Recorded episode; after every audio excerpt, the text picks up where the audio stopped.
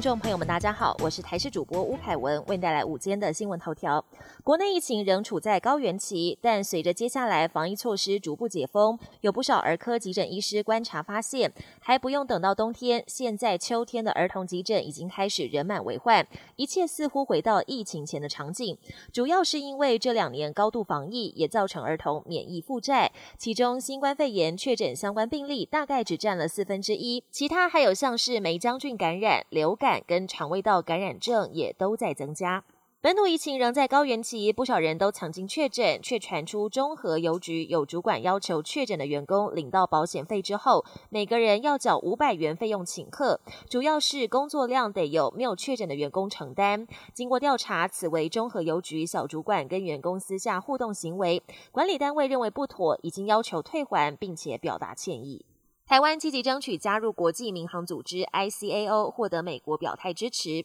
第四十一届 ICAO 年会二十七号在加拿大蒙特楼登场。美国运输部长布塔朱吉在会中呼吁，应该让台湾参与。布塔朱吉表示，美方相信所有国际民用航空领域的重要参与者，尤其是像台湾这样管理关键空域的一方，都应该有机会有意义的参与 ICAO 的事务。这项会议每三年举办一次，我国曾在二零一三年以中华台北的名义出席，但过去两届都未能再次获得邀请。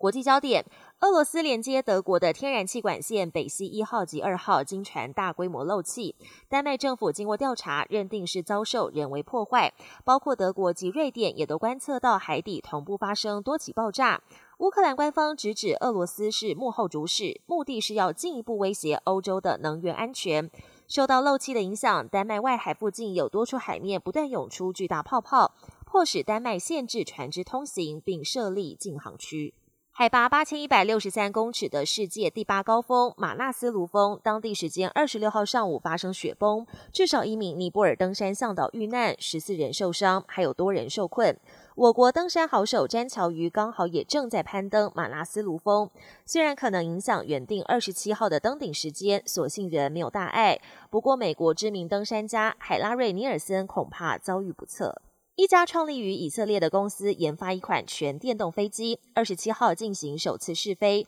全程飞行时间八分钟，高度维持在一千公尺左右。这款电动飞机先前曝光时就被称为“飞天特斯拉”。一次可以载客九人，未来将主打短程通勤飞行和货运。不过目前最大挑战就是改良电池的设计，不止重量高达三千六百公斤，每次两小时飞行前还要充电三十分钟，经济效益可能大打折扣。本节新闻由台视新闻制作，感谢您的收听。更多内容请锁定台视各节新闻与台视新闻 YouTube 频道。